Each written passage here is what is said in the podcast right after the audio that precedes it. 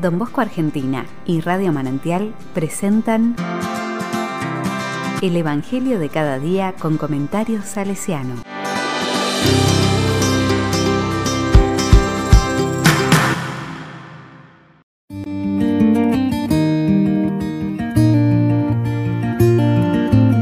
Viernes 21 de agosto de 2020, Día del Catequista.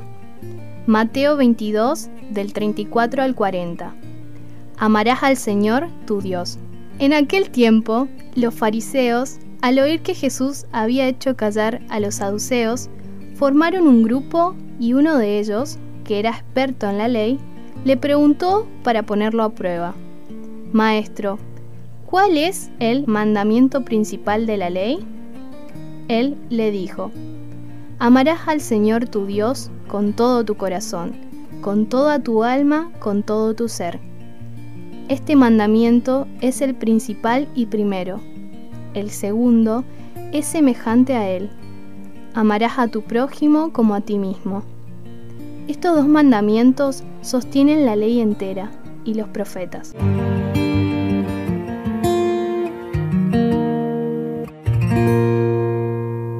La palabra me dice, Jesús acababa de responder a una pregunta de los saduceos sobre la resurrección, y los fariseos no le dan respiro y vuelven a preguntarle. Pero hay un arte de hacer preguntas, o por algo que se ignora para profundizar una cuestión o para completar o redondear un tema. En fin, para que a través de esa pregunta, como hacía Sócrates, se pueda llegar a la verdad. En cambio, cuando los fariseos preguntan, no suele ser porque quieran llegar a la verdad, sino para hacer tropezar a Jesús en algún punto de ignorancia o contradicción. En este caso, quien hace la pregunta es un doctor de la ley, es decir, un fariseo altamente especializado en la escritura, que interroga a Jesús para ponerlo a prueba, dice Mateo. Y la pregunta va a lo más básico y fundamental. ¿Cuál es el mandamiento más grande? Hay que aclarar que la ley, desde el Sinaí en adelante, se había ido ampliando con muchísimas prescripciones y mandatos, a veces muy detallados, que muchas veces hacían perder de vista lo más importante. Jesús va al nudo de la cuestión con simplicidad y contundencia. El mandamiento más grande es el amor a Dios con todo tu corazón, tu alma y tu espíritu.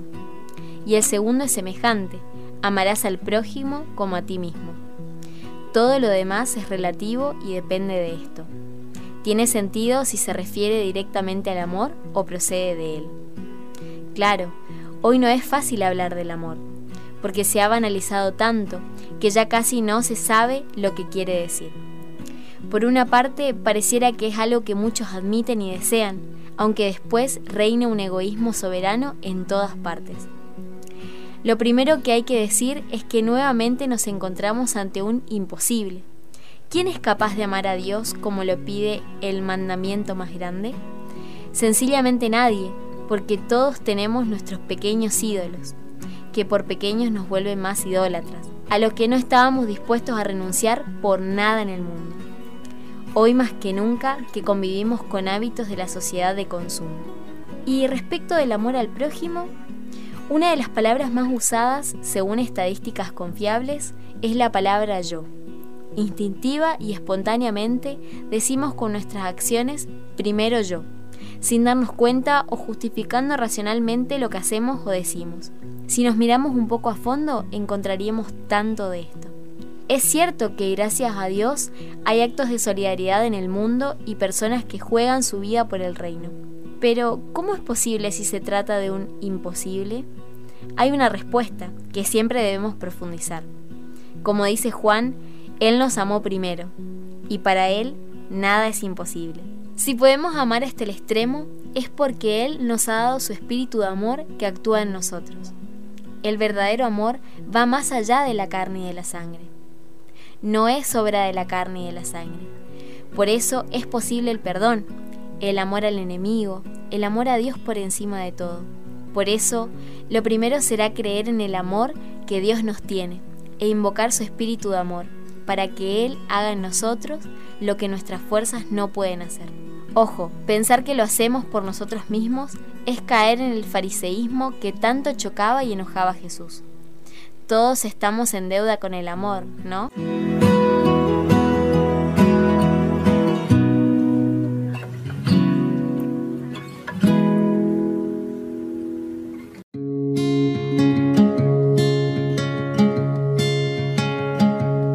Con corazón salesiano. Don Bosco y Madre Mazarelo fueron almas sencillas y concretas. Para ellos, el amor se encarnaba en buscar, ayudar y promover, sobre todo a los que carecían de amor. Para esto los impulsaba inconteniblemente el espíritu del amor, el amor a Dios por sobre toda otra cosa. Por eso, no se dejaron vencer por las dificultades. Por eso no se dejaron llevar por la bronca o el resentimiento ante las ofensas que recibieron o la ingratitud que encontraron. El amor fue siempre más grande y contuvo toda la avalancha de problemas y mezquindades. Sin duda, como todo ser humano, tuvieron sus momentos de egoísmo o el lastre del autorreconocimiento, pero, en todos los casos, el amor fue siempre más grande.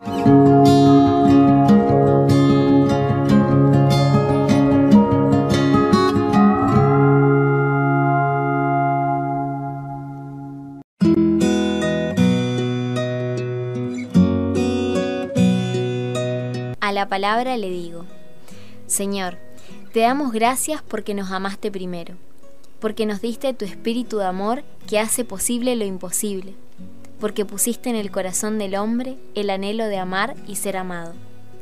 Y porque tú llenas ese anhelo.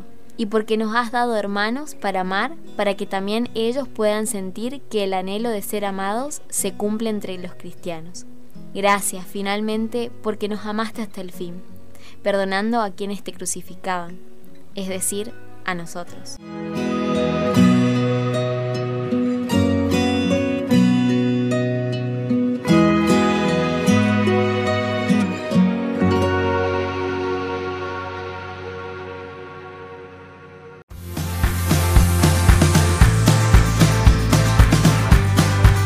Recibí el comentario salesiano al Evangelio de cada día ingresando en www.donbosco.org.ar.